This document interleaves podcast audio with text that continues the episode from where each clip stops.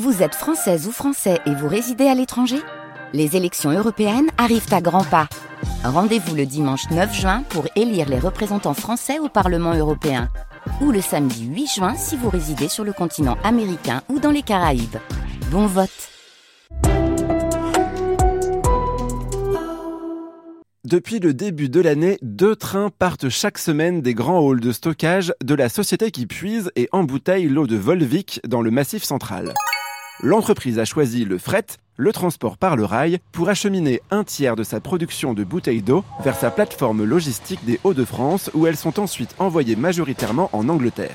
Résultat, 2000 camions en moins sur les routes chaque année. Transporter des marchandises via le chemin de fer, ce n'est pas une mince affaire. Pour embarquer autant de bouteilles sur des trains, il a fallu que la SNCF prolonge une voie ferrée de près de 40 mètres. Donc du terrassement, du câblage, des rails et tout un tas d'autres installations techniques. Le processus a pris à peine 12 mois, ce qui n'est vraiment pas long comparé à d'autres projets de construction. En Auvergne, la société Alma, qui exploite notamment les marques d'eau cristalline ou Mondor, utilise aussi une ligne ferroviaire pour le transport de ses bouteilles. Mais le sujet n'est pas simple. L'entretien de ces voies, souvent isolées, coûte très cher et leur exploitation rapporte peu.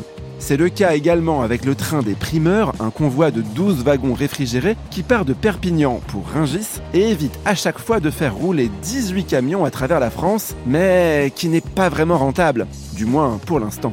Le constructeur d'électroménager Bosch a également conclu un contrat avec la SNCF, mais à travers l'Europe cette fois-ci.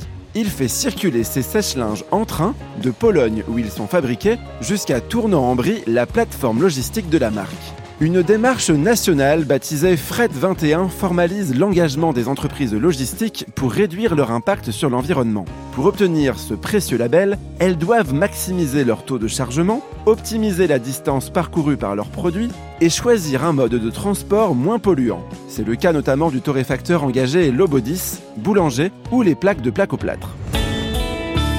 En 2019, 9% des marchandises françaises étaient transportées par le train. L'objectif, c'est d'atteindre 18% en 2030. Et pour ça, on peut tous agir en étant exigeants auprès des marques que l'on consomme chaque jour, en choisissant des produits engagés ou simplement en envoyant un mail à leur service client pour les inciter à monter avec nous dans le train des bonnes initiatives.